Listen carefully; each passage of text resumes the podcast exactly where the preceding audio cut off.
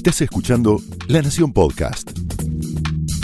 A continuación, todo lo que tenés que saber sobre tecnología con el análisis de Ariel Torres, Guillermo Tomoyose y Ricardo Sametban. Señales.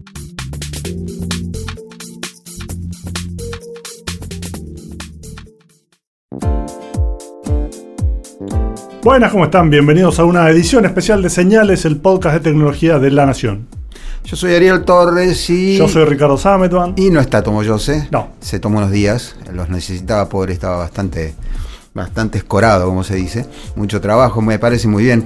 Y este podcast especial es, la verdad, vamos a decirlo, nos sentimos orgullosos. Ha pedido el público, eh, por más de un medio nos dijeron, eh, pero ¿cómo? Bueno, acá estamos con un podcast que es así, fin de añero. ¿Mm? Fin de decadero. Exacto, como era, era demasiado trillado mirar un año solo, o sea, este, y sobre todo porque en tecnología, como recién hablábamos con Ricardo fuera del micrófono, hay cosas que por ahí arrancaron en 2006, pero explotaron ahora, como es el caso de Spotify, es medio un poco el, último lustro, el lustro de Spotify, eh, decidimos hacer en realidad un recuento de la última década, desde 2009 hasta, perdón, de 2010 hasta 2019.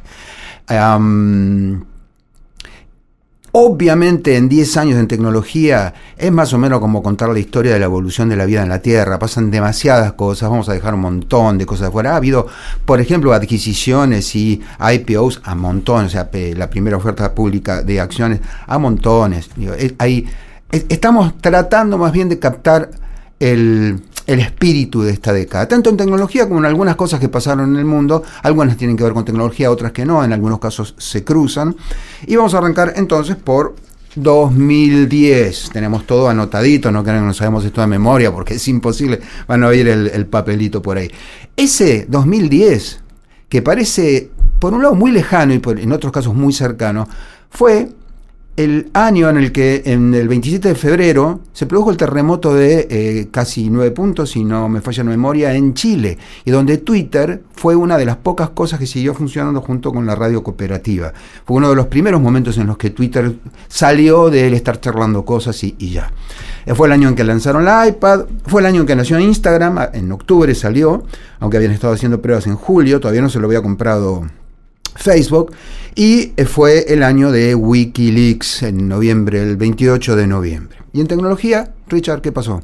Como vos bien decías, ahí, ahí vos mencionabas eh, Instagram, hay que sumarlo con WhatsApp. Son WhatsApp es de 2009, pero de alguna manera entre los dos, que hoy son los dos eh, propiedad de Facebook, lo cual te marca un poquito la mirada que, que tiene o que tenía, al menos en esta década Mark Zuckerberg decía, son dos aplicaciones que nacen en ese momento con el cambio de década y que van a marcar de punta a punta todo lo que hacemos hoy eh, de manera digital, de manera online, para la enorme mayoría de las personas. Son dos servicios que tienen, están por arriba de los mil millones o mil quinientos millones de, usuarios. En el caso de WhatsApp, Instagram tiene un poco menos.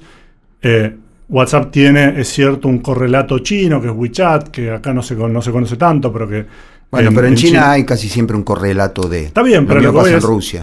Pero el punto es lo que fuerzan definitivamente es lo que lo que marcan es una manera de compartir algo, de, comunicarse.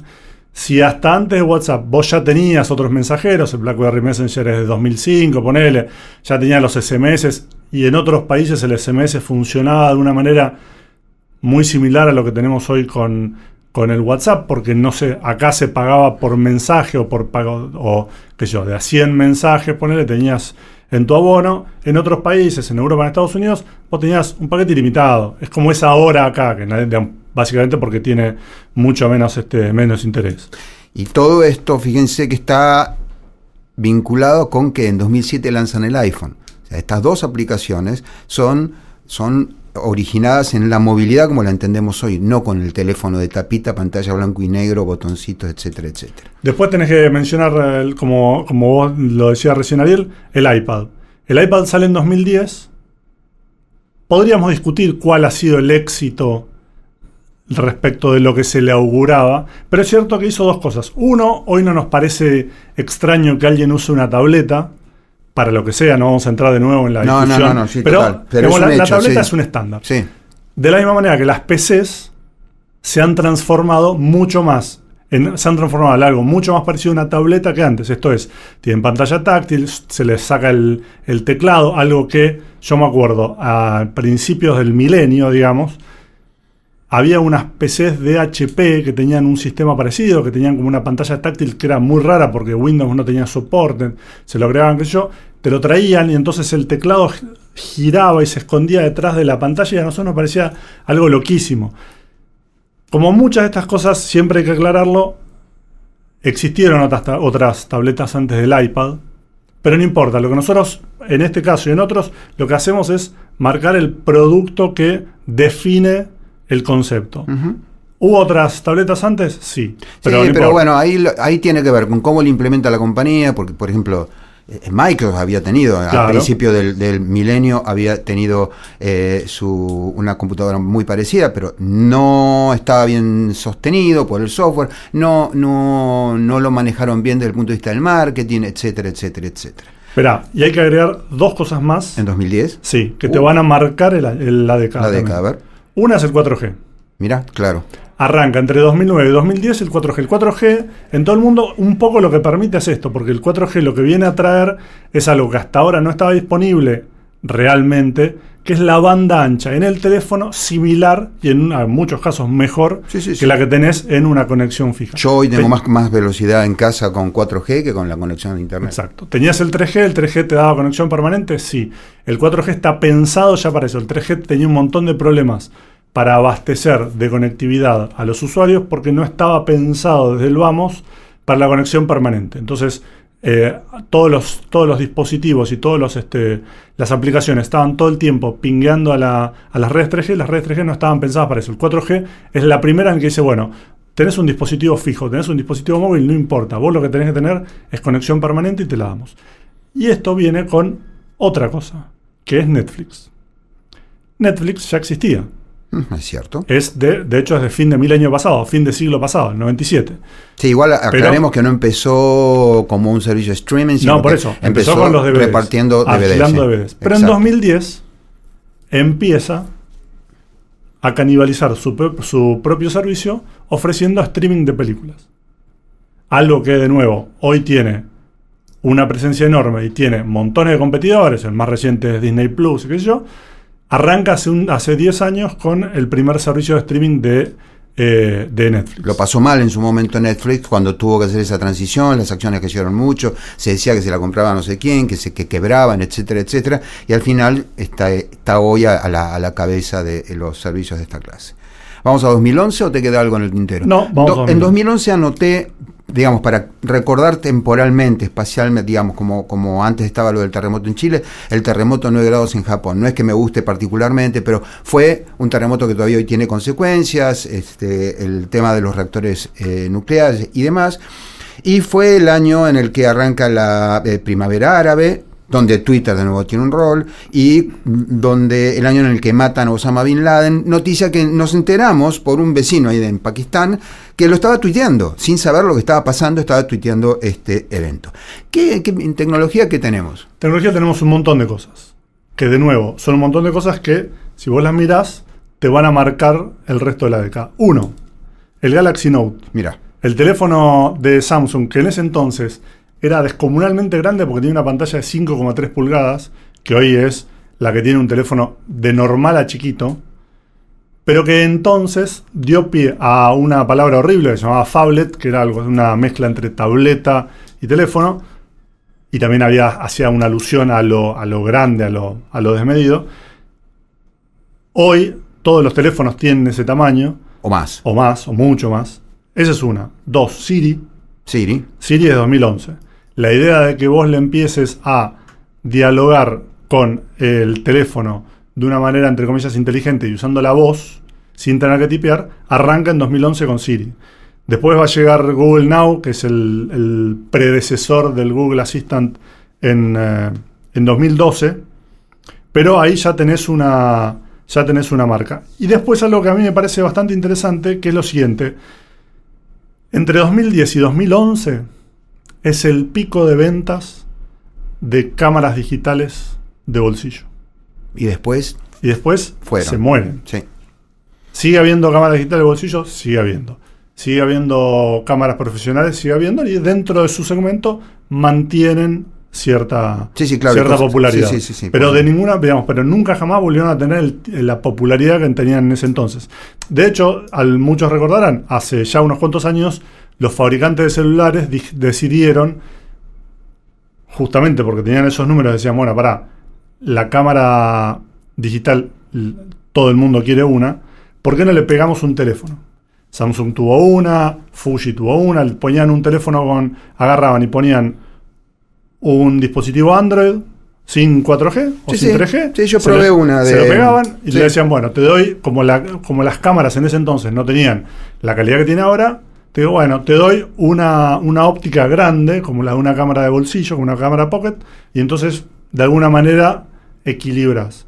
Pero no tuvieron, eh, no tuvieron mucho éxito, más allá de que eh, podrían haberlo, haberlo tenido por lo que ofrecen las cámaras. Hoy igual una cámara digital te hace un montón de cosas que hacen también, que digamos que, teléfonos, que- sí. pero digamos, cambió también un poco el concepto. Yo recuerdo que en 2006 salió una nota que decía que los celulares iban a eh, enterrar a las cámaras digitales domésticas, Claro. no, no las profesionales. El profesional sigue necesitando una serie de cosas que eh, uno no necesita.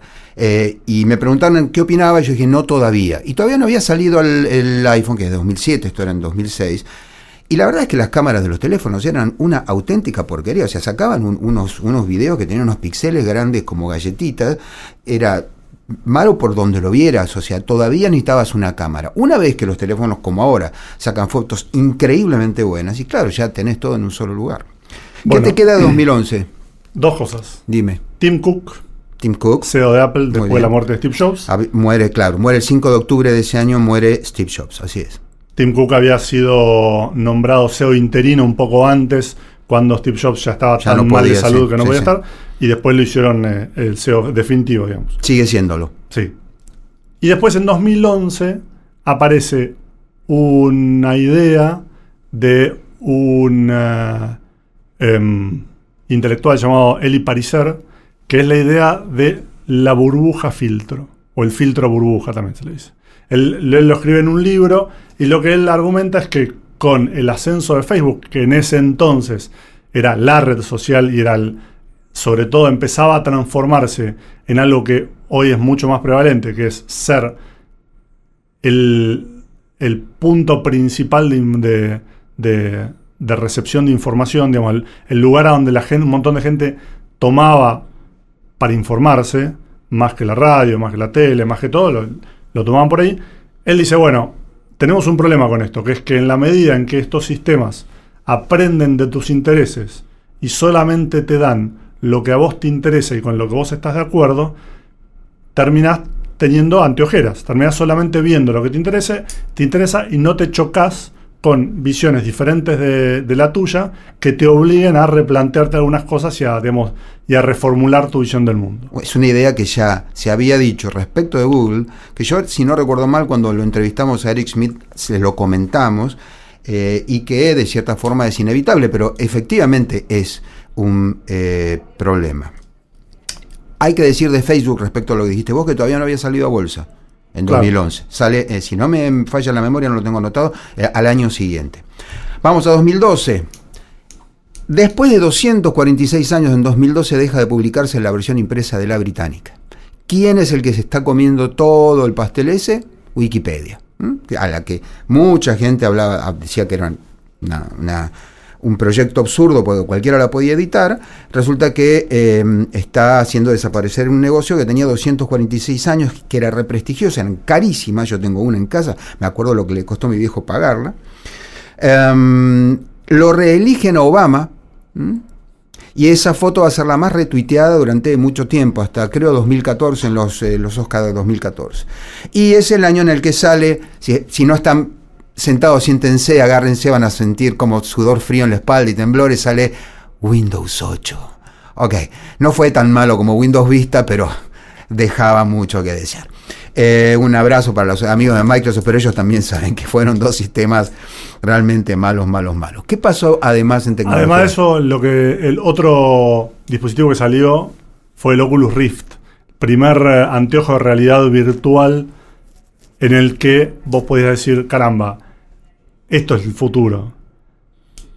De nuevo, tuvo como un gran impulso inicial, todos salieron a competirle, resultó que no era tan fácil, que eh, todavía le faltaba bastante para desarrollar. Hoy hay algunas cosas increíbles, porque sobre todo lo que cambió en todo este tiempo es, por un lado, em, la sensibilidad, la calidad de la imagen, la idea de que ya detecta cuando vos te moves sin tener que depender de, de sensores externos. Em, podés integrar tus manos, toma la posición de las manos, la detecta, entonces las integra en, el juego. Hay un montón de cosas que han aparecido, han aparecido también un montón de dispositivos de realidad aumentada, siguiendo esto como una alternativa eh, intermedia de ah, Microsoft. de Microsoft, de nuevo, sí. Y un montón, de, un montón más. Pokémon Go está basado en todo eso. Eh, pero eso es una. Después, es verdad que fue en su momento, era como la nueva gran cosa, como se dice en tecnología, y después se chocó con una, serie de obstáculos. No menor es el hecho de que, esto me pasa a mí, cualquier persona que en el, leyendo en el colectivo se marea, con la realidad virtual le va a pasar lo mismo. Simplemente hay un conflicto entre el cerebro, la vista, que le dice al cerebro que te estás moviendo, y el oído interno que le dice al cerebro, el tipo está quieto en realidad. Y cuando a vos se te confunden estas cosas, lo que el cerebro cree es que estás intoxicado. Entonces te da náusea. Eso se llama mal de mar. Le pasa a la gente que así que, bueno, se ha encontrado con una serie de, problemitas ahí. Uno más. En 2012 es cuando Samsung supera a Nokia como el mayor fabricante de celulares eh, del mundo. Nokia llevaba 15 años al frente. Esto es interesante porque entre esto y después que en 2013 BlackBerry va a cambiar su sistema operativo por el BlackBerry 10, claro, que era el sí. Marcan este cambio de guardia entre lo que eran los dos principales fabricantes de teléfonos inteligentes, Nokia y BlackBerry, a principios de la década, o antes incluso al fin de la anterior, hasta la llegada del iPhone, y lo que va a venir después, que es Samsung, en la aparición de un montón de compañías chinas enormes, como Xiaomi, como Huawei, que en ese entonces no, no, no, no pinchaban ni cortaban, y el cambio, ¿no? Digamos, el retroceso de, de digamos, la, cosa se polariza entre asiáticos y estadounidenses, desaparecen los europeos y también los, este, los canadienses con Nokia. 2013, te tiró. La PlayStation 4, obviamente, en, noviembre. Ah, en, noviembre, es la segunda consola más popular de, Sony después de la PlayStation 2. Una semana antes que la Xbox One. Claro, salieron, yo me acuerdo que hacía, cuando salieron, había mucha expectativa por ver si eh, iba a haber una cierta paridad y se iban cantando los números de ventas semana a semana de una y otra. Al principio estaban muy parejas y de repente, la, de repente no, con el correr del tiempo la Sony se empezó a despegar un poquito, un poquito, un poquito y un buen día Microsoft dijo, no, bueno, nosotros en realidad los números no, nos parece que sea importante este, decirlo, así que no lo vamos a, seguir diciendo y ahí se tomó como evidente, más allá de lo que, de lo que se pudiera sentir en la calle, que era la, PlayStation de Sony la que estaba ganando las ventas. Pero es el mismo año en el que tenés eso, tenés los Google Glass. Yo los probé, me encantaron, debo decir, pero eran impracticables, evidentemente, porque si no hubieran llegado a tener alguna clase de éxito que no lo tuvieron. Tenés los primeros drones, de, o sea, los drones existían desde antes, pero en 2013 es el primer, eh, el primer dron de DJI, DJI, la, probablemente el mayor fabricante de drones del mundo, la línea Phantom, siempre estamos hablando de, en este caso, de drones eh, hogareños, drones pequeños De, para entusiastas. Y eso también, de ahí en adelante vas a tener la aparición de conceptos como el delivery en dron de comida comprada a través de una app. Que son, digamos, que algo que probablemente vamos a ver en la década que viene la década que comienza dentro de unos días. Igual ya se están, ya se están probando cosas. Sin duda, pero digamos, es como en ese entonces era impensable, hoy lo vemos como un futuro cercano, pero todavía son, son pruebas, hay muchísimo para, para resolver. Muy bien, y es también un año en el que ocurre algo que tiene que ver con la tecnología y que es un cataclismo para Occidente, que es Edward Snowden. Sí. ¿Mm? No, claramente no, se vieron venir que esto era posible, más allá de que muchos analistas han estado diciéndoles que estamos todos en el mismo barco en términos de que Internet es porosa, que los documentos se pueden filtrar y demás. Eh, yo entrevisté a dos de los periodistas ingleses que eh, estuvieron con él en Hong Kong. Eh, y, y que realmente los tipos al principio no estaban del todo seguros por la magnitud de lo que les había traído, de si el tipo no estaba este, fabulando. Bueno, claramente no. ¿2013 te queda algo? No. 2014 fue el Mundial de Brasil, eh, lo recuerdo muy bien, y eh, por primera vez una nave humana, se entiende, aterrizó en un cometa, el 67P, la nave se llamaba Filaera de la Unión Europea, iba en la misión, en la nave Rosetta. Eh, fue la primera vez que aterrizamos en un, en un cometa. Y en tecnología 2014, ¿qué nos trajo, Richard? Primero nos trajo la asunción de Satya Nadella como CEO de Microsoft. Que lo levanta Microsoft, hay Sí. que decirlo. Lo saca del pozo donde lo había metido, con todo el respeto dicho esto, Steve Ballmer, que se, no, no vio la movilidad, no vio la nube, etcétera. Reenfoca todo el negocio en gran parte hacia la nube, Azure y demás. Lo, eso, digamos, hace un cambio, sobre todo lo que hoy se dice es que lo que logró es un cambio tanto interno como de percepción. Microsoft era vista como una empresa que estaba muerta en vida y hoy es una de las empresas que, le- digamos, que incluso llegó a ser la, la más valuada del En este mundo. momento, yo no, no tengo dónde fijarme en este momento, pero podría ser la de mayor valor de mercado. Yo estoy mirando eso todo el tiempo y están entre esa y Google y Apple están así peleando Exacto. la punta en general con Apple. Eh, eh, así que nada, la resucitó, porque la verdad es que perderse la movilidad era un certificado de función prácticamente. Después tenés 4G en la Argentina, Llega, finalmente, claro, finalmente. cuatro años después de, de que pasaran el resto Fue el del mundo. anteúltimo país de la región. Exactamente. Y después tenés la aparición del Amazon Echo. Es el primer parlante al que vos le podés hablar, Como a Siri, digamos. claro, con Pero- Alexa, con el, el asistente de, de- de Amazon, pero es el primero al que vos le podés hablar y esperar una respuesta. Porque, digamos, hablarle a la tele siempre se hizo, A las o la radio, claro, a las plantas también, pero no te devolvían nada. En este caso, de repente vos le podés dar una orden que te responda y no solamente con música, que es lo que finalmente más usa la gente, sino empezar a controlar tu casa, que Ujú. también es algo que se da en toda la segunda mitad de, la, de esta década, sobre todo, que es la idea de la Internet de las cosas en el hogar. Exactamente, es una de las marcas de la década. Que tenés desde el, eh, el timbre que, y con un visor que vos podés atender de cualquier parte del mundo, que ha traído un montón de problemas ahora, sobre todo en Estados Unidos, donde esto está más, más, este, más desarrollado, a prender el aire acondicionado De manera remota, la cafetera, la heladera que lleva el- el- el- la, la lista del super. Yo tengo un pizarrón, les aviso. Trato de no tener mucha IoT porque otra de las marcas de la década es que la IoT, la Internet de las Cosas, sufre una crisis de seguridad que es realmente catastrófica. Hubo en, hace un par de años un ataque que superó el terabit por segundo contra un proveedor de servicios francés llamado OVH, proveedor de servicios web, eh, y eso lo usaron, y atacaron cámaras IP, que están conectadas, cámaras de seguridad IP, y estaban con, sin, sin contraseña, con el nombre de usuario por default y sin contraseña, bueno, etcétera. ¿Vamos a 2015 o te queda algo? No, 2015 fue un año eh, tremendo por el ataque a la redacción de Charlie Hebdo. Eso para poner en, contexto histórico, digamos. La NASA llegó a Plutón, por primera vez llegamos a Plutón. Se detectaron por primera, por primera vez las ondas gravitacionales con el sistema LIGO. 2015, parece ayer, y sin embargo pasaron ya prácticamente cinco años en unas horas. Y eh, SpaceX, el amigo Elon tenía que estar, estrenó el Falcon 9. Después sí iba a seguir, digamos, fue es una de las empresas con las que está teniendo más, más éxito. Y en tecnología, ¿qué pasó en 2015? Recuerdo que una cantidad de cosas. tenemos, para mí hay tres este, fundamentales. Una es la llegada de Windows 10. Bien. Ahí le hicieron bien. Sí, el sistema operativo eterno, digamos, en el sentido de Microsoft de tiene actualizaciones y Sí. ya está. Es el que vas a usar. Es no- Windows. Dejaron claro. de, de hecho, ellos no querían llamarlo Windows 10, querían Claro, llamarlo Windows, Windows. y nos olvidamos de las versiones. Es un poco lo que viene haciendo Linux de- desde que nació. O sea, cada tanto, más allá de que hay eh, nuevos lanzamientos y nombre y tal, vos te vas actualizando. Es nada, es Ubuntu, ponele, o el Sí. que sea.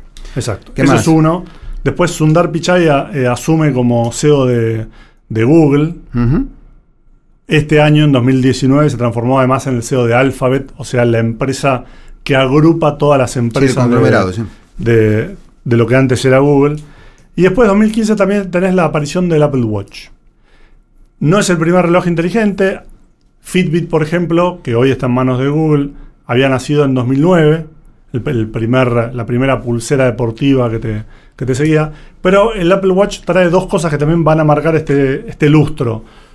Uno es la presencia de relojes inteligentes y pulseras deportivas y la idea de cuantificar de manera permanente tu salud, midiendo los pasos, midiendo el ritmo cardíaco, midiendo, midiendo tu sueño. tiene, la imagen de tu cara, tiene tu foto, tiene tus huellas dactilares. Hashtag miedito. Pero bueno, seguimos, está bien, es verdad, aparecen, eh, aparecen los primeros wearables que son, digamos, empiezan a popularizarse, o sea, empiezas a ver en la calle. Un tiempo después, 2018-2019, vas a tener, 2018 vas a tener el, em, la posibilidad de, poner, de, hacer, de hacerte un electrocardiograma con el reloj. De repente va a haber un montón de gente reportando que gracias a eso tenía una arritmia desconocida, tenía alguna, algún tipo de afección cardíaca, esto le salva la vida. Pero es eso, es de repente vos tenés toda tu casa conectada, tenés todo tu cuerpo monitoreado, tenés toda tu vida, toda tu vida digitalizada en todo sentido. 2016. Se fabrica el último este VCR, ¿cómo se llama? La videograbadora de videocassettes. Se fabrica el último en Japón. Goodbye. Digo, supongo que había un mercado para eso, pero bueno, eh, para los que tienen un videograbador que anda en sus casas y quieren alguna vez digitalizar esos videocassettes que tarde o temprano, como la cinta se echa a perder, se van a, echar a perder las imágenes que tienen grabados, eh, cuídenlo como oro. Todavía se consiguen igual. Eh, en octubre Estados Unidos acusa a Rusia de haber hackeado las elecciones de 2016. Y una noticia que no parece relevante para la tecnología, pero que iba a demostrar serlo, asume eh, Donald Trump como presidente en Estados Unidos. Eso va a llevar a toda una serie de cuestiones que tienen que ver con los fabricantes que mencionaste antes de China, con el 5G, con la salida del Club de París, esto tiene que ver con ecología. La ecología es un tema, porque digo, sin ecología, eh, sin un planeta sano, hablar de tecnología ya no vamos a poder. Y para que se ubiquen, históricamente fue el año del accidente en el que eh, falleció todo el equipo brasileño de fútbol, el Chapecoense, en Colombia. En tecnología, ¿qué más pasó? Estamos ahí, con tecnología no hubo grandes, no hubo grandes este, eh, estrenos y lanzamientos y. Como siempre, a ver. Sí, hubo, hubo Android nuevos, nuevas versiones de, y, algo que es, que es eh, que siempre va a pasar. El eh, dentro de dos años, dentro de tres, tres años, cuatro años, vas a decir, pará, esa era la fecha en la que pasó algo que era trascendental. Siempre te pasa. Obviamente, hay cosas que en el momento cuando aparecen no le das tanta bola, eventualmente se transforman en algo, en algo fundamental. Bien, pero en 2017, donde empieza la era Trump, eh, iba a ocurrir el 12 de mayo algo tremendo, el WannaCry uno de los virus más destructivos de la historia, atacó a ciento, se vieron afectados 150 países y básicamente era un ransomware que se movía solo, no hacía falta ingeniería social ni nada, el bicho entraba y se movía por las redes eh, por eh, sí mismo. Me acuerdo que hubo una cobertura bastante grande, salió en la tele durante varios días, fue, fue bastante desastroso el bichito este. Ah, otra de las marcas de la época, los, ransomware iban a ser una de las, de las amenazas más, más eh, temibles, porque simplemente encripta todo tu disco y si no les pagas 500 euros no, no, te, no te dan la clave. Yo hablé con varias víctimas para mi libro incluso. El Cassini Huygens entra en la atmósfera de Saturno, primera vez que entramos en la atmósfera de ese planeta, no nosotros desde luego, si no, no estaríamos acá. Tardó 13 años en llegar. Una pintura de Da Vinci se vende por 450 millones de dólares. Es la obra de arte más em, cotizada en la historia, hasta por lo menos hasta ese momento.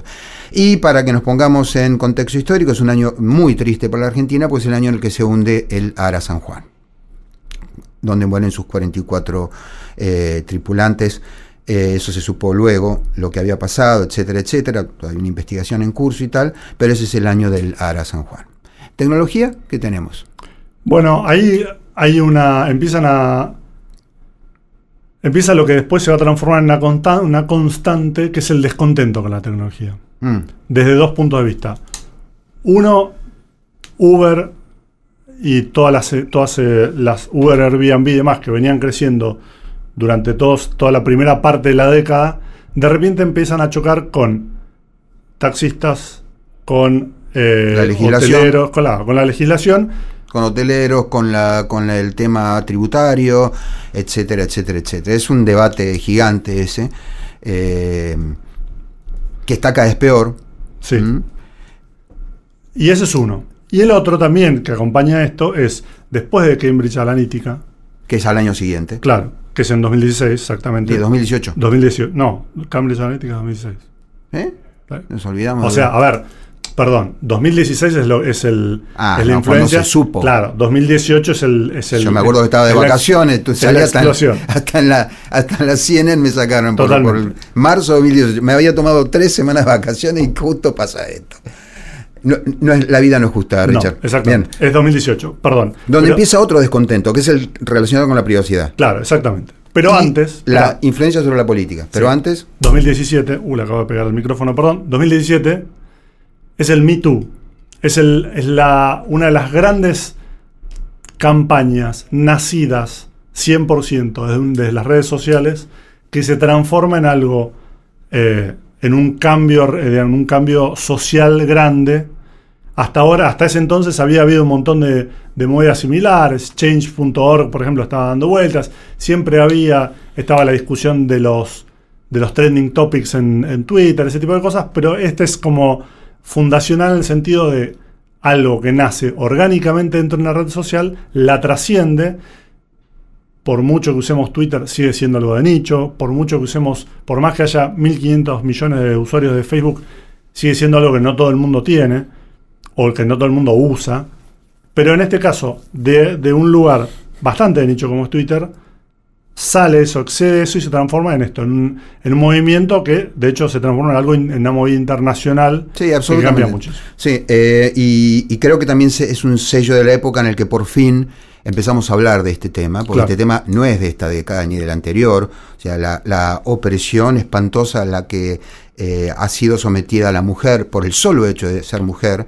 Eh, recuerdo, no sé en cuál de estos años echaron de Google a uno que había escrito un paper diciendo que las mujeres no podían programar. Pobre santo, yo, yo le dediqué una columna, espero que la esté leyendo. Pero bueno, eh, creo que ahí hubo una sinergia en la que, por un lado, el poder hacer discurso público, por ejemplo en Twitter en Facebook, y al mismo tiempo el que por fin la, la- mujer como mujer se revelara, eh, lograron que esto se instalara definitivamente en la agenda pública. Digamos, hoy, digamos, cosas que hace tangos o películas que hace 50 años o 40 años pasaban como normales, hoy son un oprobio. Ya lo eran entonces, por supuesto. Pero bueno, en 2018 lo arrancamos felices y contentos con enterándonos de Cambridge Analytica y en julio, eso fue en marzo, en julio Facebook iba a perder el 20% del valor de su acción, con lo que iba a reducir 109 mil millones de dólares su valor de mercado. Fue la mayor pérdida de una compañía en toda la historia de las compañías que cotizan en, bolsa. Se pone en Europa eh, el 25 de mayo, empieza el GDPR, el General Data Protection Regulation. Eh, se juega el Mundial de Rusia, lo gana Francia. Eh, y es el año en el que rescatan esos 20 alumnos y su profesor de las cuevas en Tailandia, el, el Atam Luang Nangon. Eh, y lo digo, estuvieron 17 días ahí, bueno, fue, una, fue re- realmente una hazaña, salió todo bien, eh, pero lo digo porque de nuevo Elon Musk ofreció algo para sacarlos de ahí, en fin. Ok, eh, Apple, que recuerden, había empezado a crecer de nuevo con el iPod, con la vuelta de Steve Jobs, que rompe todo con el iPhone, pero el iPhone la tuvo que remar un rato largo porque todavía faltaba crear el ecosistema. Apple llega ese año a la, vol- a la evaluación de un billón de dólares. Es la primera vez que una compañía que cotiza en bolsa llega a valer tanto. Ahora se, de nuevo bajó de eso y se está peleando la punta con eh, Microsoft. Y es el año también, para ponerlo en contexto, el- es, para nosotros en este momento es el año pasado, en el que se incendia el Museo Nacional de Arte eh, de Río de Janeiro. Claro. Y se pierden 20 millones de obras. En tecnología, ¿qué nos pasó en el 2018? Algo que a mí me parece interesante es tanto Rappi como Globo empiezan a funcionar en la Argentina. Correcto. Y es algo interesante, me parece, porque nosotros, para nosotros es un fenómeno muy reciente, pero en realidad las dos empresas son de 2014, 2015, ya existían. En el resto del mundo ya había otras opciones. Acá también había alguna que otra, estaba pedido ya, etcétera. Pero algo que de nuevo aparece como siempre pensando en la población urbana de las grandes ciudades, ¿no? Sí, correcto. Esto, tener una aplicación para gestionar cualquier cosa, para ordenar, para pedir cualquier cosa, no importa qué, ya no es solamente, sí, em, me me ahorro el llamado a la pizzería para que me traigan la... ¿Puedo pedir cualquier cosa? Bueno, eso es un cambio mental bastante grande. En el resto del mundo está mucho más, eh, mucho más expandido, con muchísimas más otras cosas, y eso me parece algo bastante interesante. 2018 también es la muerte del Viper. El. Viper, que ya estaba para todos nosotros, ya era simplemente un viejo recuerdo Yo tengo uno. y funciona, ¿no? Sí, sí. Lo- lo- Lo no capta ninguna señal, claro, pero todavía, todavía anda, lleva una pilita y todo. O sea. Bueno, para los que no saben de es qué estamos hablando, es es para algo- deslumbrar a las nuevas generaciones. Les muestro eso y les digo lo que hacía y me miran como diciendo, "Nah, no, no, no, no es posible. Pero pará, ¿tenés el que tiene pantallita o el que tenías que llamar un No, número? no, no, pantallita, no. para Esperá, una- yo tengo uno nuevo. No, no. A ver, no, Para nuevo. los que no saben de qué estamos hablando, había dos Vipers. Eh, El que tenía, el que tiene Ariel, que la, la gente pudiente, que tenía una pantallita, te, te llevaba un texto. Un texto, Similar exacto. a un mensaje de texto. Pantallita LCD negro, ¿no? Sí, Negro- y de hecho y creo negro. que tenía menos extensión que un que un SMS, no me acuerdo ahora, la verdad. No sé, pero pasaba así corriendo, parecía un. Claro, pero tenías un límite, no sí, podías sí, mandar sí, sí, sí, total. Y después tenías otro que simplemente te sonaba, te decía, ten su mensaje, fíjate. Y vos tenías que llamar un número de teléfono donde alguien te lo leía. Alguien te leía el mensaje. sí. Esto no pasó hace 50 No, años. claro. Esto Era de Claro. los 90. Sí, sí, Bueno. sí, sí. Muy bien, ¿qué más tenemos en 2018? Ok, vamos al 2019 porque 2018 pasaron un montón de cosas, Siempre. insisto. Está más cerca y por lo tanto, como dice Richard, por ahí ese año fundaron una compañía que cuando hagamos esto, dentro de cinco años, decir, ah, bueno, en 2019 se fundó, en 2018 se fundó tal compañía que cambió todo, que se compró Twitter, que se compró Google, bueno, no sé, no, no sabemos lo que va a pasar.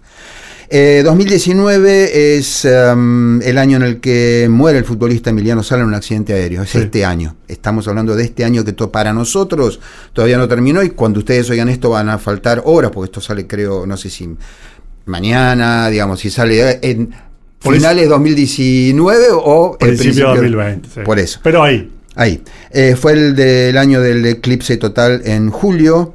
Fue este, para nosotros ahora, el, eh, el, año, el año en el que se produjo el julio más caluroso de la historia. Eh, hecho- es el año de los incendios del Amazonas. Es eh, el año en el que se produjeron las marchas increíbles, multitudinarias, entre 6 y casi 8 millones de personas por el clima. Eh, y mm, es el año en el que Twitter prohibió la eh, publicidad política.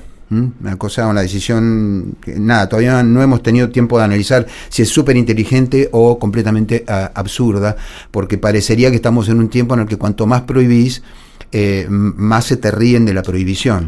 en esto hay que meter también a Mark Zuckerberg, que tuvo su desfile frente al Congreso de los Estados Unidos. Correcto, una escena completamente distópica, de ciencia ficción. Algo que nunca nos hubiéramos ocurrido, nunca nos hubiéramos eh, Imaginado. Nunca se nos hubiera ocurrido, claro, Sí. nunca nos- que es esto, teniendo que responder frente a un montón de diputados y senadores, tratando de explicarles cómo funcionaba eh, Facebook, en algunos casos sin mucho éxito, porque del otro lado no, no parecían ellos estar muy enterados cómo funcionaba en general.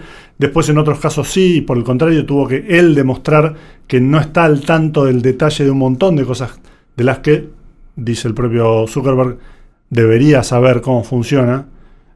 Como siempre hizo, pidió perdón. Sí, sí, dijo, ya debe haber pedido perdón 14 claro. veces en su historia. De eh, hecho, sí. lo, hemos comentado en otros Sí. señales. Digamos, él es un.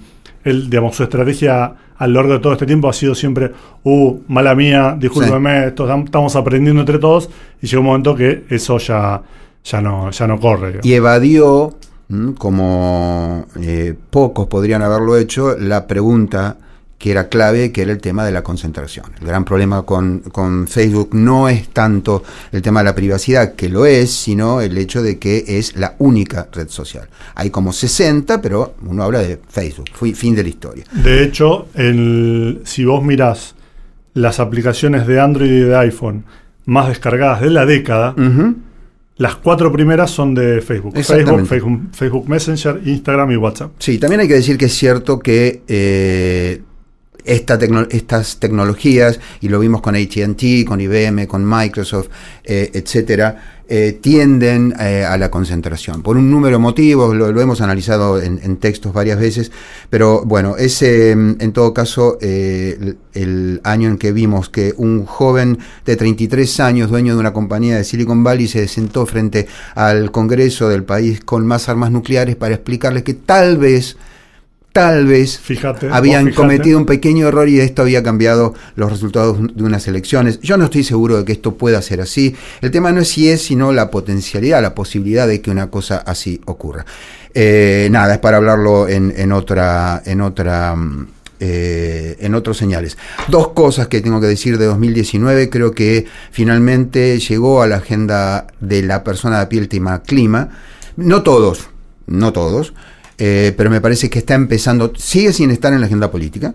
Eh, de hecho, insisto, Estados Unidos se retiró de- de- del Acuerdo de París y demás. Pero por lo menos estamos empezando a darnos cuenta de esto que los adolescentes y los chicos tienen tanto más claro que los adultos, y es que simplemente hay que cuidar este planeta porque no tenemos a dónde ir. Ir a Marte es un sueño que tal vez ocurra dentro de 300 años, pero no va a pasar mañana. Somos 8 mil millones de seres humanos, no hay bondi que nos lleve a Marte. Ni siquiera Marte tiene una atmósfera que nos pueda sustentar, así que... Y segundo, fue el año, y esto me parece súper interesante, de nuevo por lo mismo, en que se produjo la primera caminata espacial solamente de dos mujeres. O sea, no había hombres. Las dejamos salir al espacio. Me parece tremendo. O sea, más allá de que ha habido pioneras, ¿sí? De hecho, hay una, hay por lo menos una persona, una mártir que fue la del Challenger, ahí va una maestra. Eh, pero Jessica Meir y Cristina Koch fueron por primera vez eh, dos, eh, una caminata eh, espacial donde claramente eh, habían dominado los hombres, salieron ellas dos solas. Salieron solas al espacio. Así lo podríamos titular. Sí, no, hay, hay cosas que realmente que hemos dejado pasar durante nuestra historia que son. Yo, uno no, no termina de, de- de entender y cómo naturalizamos ciertas cosas. Lo que me lleva a pensar que estamos naturalizando hoy, que dentro de 10 años nos vamos a replantear. Pero bueno, así eh, en 2019, ¿qué nos quedó? Nos quedó la aparición de los primeros teléfonos flexibles Mm, con el Galaxy Fold primero. Sí, No mencionamos antes al Galaxy Note que se prendía a fuego, que también fue uno de los, uno, uno de los fails, sí. uno de los, este, puntos de la, de la década. Pero en este, en este año, Samsung con el Galaxy Fold, Huawei con el Mate X y mm, Motorola con el Razr son los tres teléfonos que llegan al mercado que tienen la particularidad, la particularidad de tener una pantalla que se dobla, que se flexiona. Huawei, entre medio de su pelea inédita también para el mundo de la tecnología con el gobierno de los Estados Unidos, eh, presa del el pleito que tiene el gobierno de los Estados Unidos con el gobierno chino, una guerra comercial, donde eh, Huawei es como una especie de peón que se van, de- una especie de botín, mejor dicho, que se van, que se van pasando. Ese es uno. Después hay que hablar de TikTok. También. TikTok que También chino. viene, existe hace ya dos, tres años, pero que 2019 fue para nosotros sobre todo el año en el que, Explotó. como sí. antes Snapchat hace a, a, a mediados de la década, de repente se transformó en algo que vos decís, pará, esto no es simplemente una aplicación china que antes se llamaba de otra manera, que qué sé yo, que ahora lo tomamos, sino que Cobró relevancia. Sí. Ah, la respuesta ha sido prácticamente inmediata y están empezando a copiar otras plataformas de, eh, eh, eh, sobre todo las nacidas en Silicon Valley, están empezando a copiar. Fue la estrategia de Instagram para que eh, aplastara Snapchat. De bueno, hecho. de hecho, eh, Instagram ahora sumó una función parecida, que es para facilitar la edición de videos. Está por verse si va a lograr esto. Es bastante interesante TikTok porque tiene un funcionamiento levemente diferente también sobre por cómo te, cómo te ofrece el contenido. No hay cronología, por ejemplo, no hay fecha, que es algo muy diferente de las redes sociales, donde eso por más que hubiera una influencia algorítmica de darte algunas cosas antes que otras, siempre estaba el tema de, de lo más reciente y lo, y de lo viejo. TikTok además que tiene una, una impronta, así como hablábamos antes de un cambio de percepción de, de las tecnológicas, de ser todo lo bueno y que te traen y qué sé yo, a ser, bueno, pará, está bien, te traen un montón de cosas buenas, pero ¿qué es lo que estoy yo dando a cambio para que estas empresas crezcan, mi privacidad, mis datos, qué sé yo. Y acá se cruza con la política, Claro. al, ser En el- un- al ser una aplicación eh, china. Lo mismo que verían los chinos, digamos, si miran para el otro lado, ¿no? Pero, digamos, hay un cruce constante de Claro, de- pero de en el, caso dos. de, en el caso de TikTok eh, se, se- es más evidente cómo cierto contenido desaparece de la red, sobre todo contenido que va en contra del gobierno chino. De hecho, lo comentamos una vez, eh, hay una, una piba que hizo un, un tutorial sobre cómo hacerse, cómo rizarse las pestañas.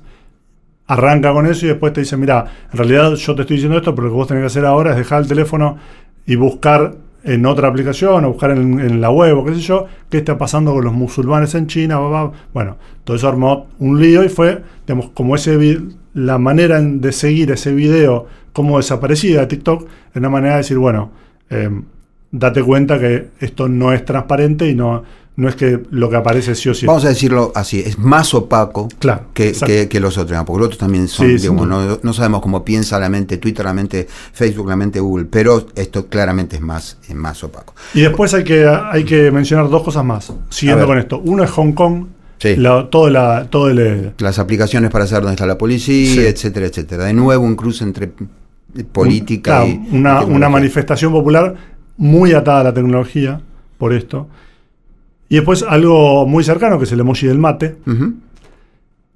Y a mí me parece que el emoji del mate, para el cierre de la década, es interesante para hablar, al menos nosotros, tomarlo como excusa acá, para hablar tanto de los emojis como de los memes, como algo que sobre todo en la segunda mitad de la, de la década son formas de comunicación No muy- verbales. no verbales omnipresentes. Exacto. Eh, y que marcan también un poco como... que son además bastante elocuentes, ¿no? Quiero decir, es, bueno, por eso, por, ahí- por eso es que son tan... No, pero quiero decir, elocuentes, en- más que elocuentes, son tienen una sola lectura. Y esto es bastante raro cuando se trata de este tipo de cosas. O sea, cuando alguien te pone el, el meme del capitán eh, Picard tapándose la cara como diciendo esto es un desastre. Vos sabés que lo está bardeando al otro y en qué sentido y qué le hubiera puesto si lo hubiera puesto en palabras. Y de esa manera, incluso con el capitán O cualquier otro meme, resulta más efectivo, con lo que eh, es interesante como a pesar de que no hay manera de comunicar ideas complejas, sino con el verbo, con la palabra, sí existe toda otra forma que yo defiendo de comunicación muy eficiente. La verdad es que el mate es mucho mejor que poner mate con la palabra, cuando vos estás diciéndole al otro toma un y le pones el matecito, o querés uno y le pones los matecitos. Sí, es cierto, esto es otra de las marcas de la década. Bueno, hemos hecho quizás el señales más largo desde que nació Señales, a pedido del público, les agradecemos muchísimo que nos oigan eh, y les deseamos bueno, unas buenas vacaciones, ya que no sabemos cuándo va a salir exactamente al aire, espero que lo hayan pasado lindo y nos volvemos a ver cuando Ricky en marzo, por Eh, ahí, claro, la década que viene. en la década que viene. Hasta luego. Chao.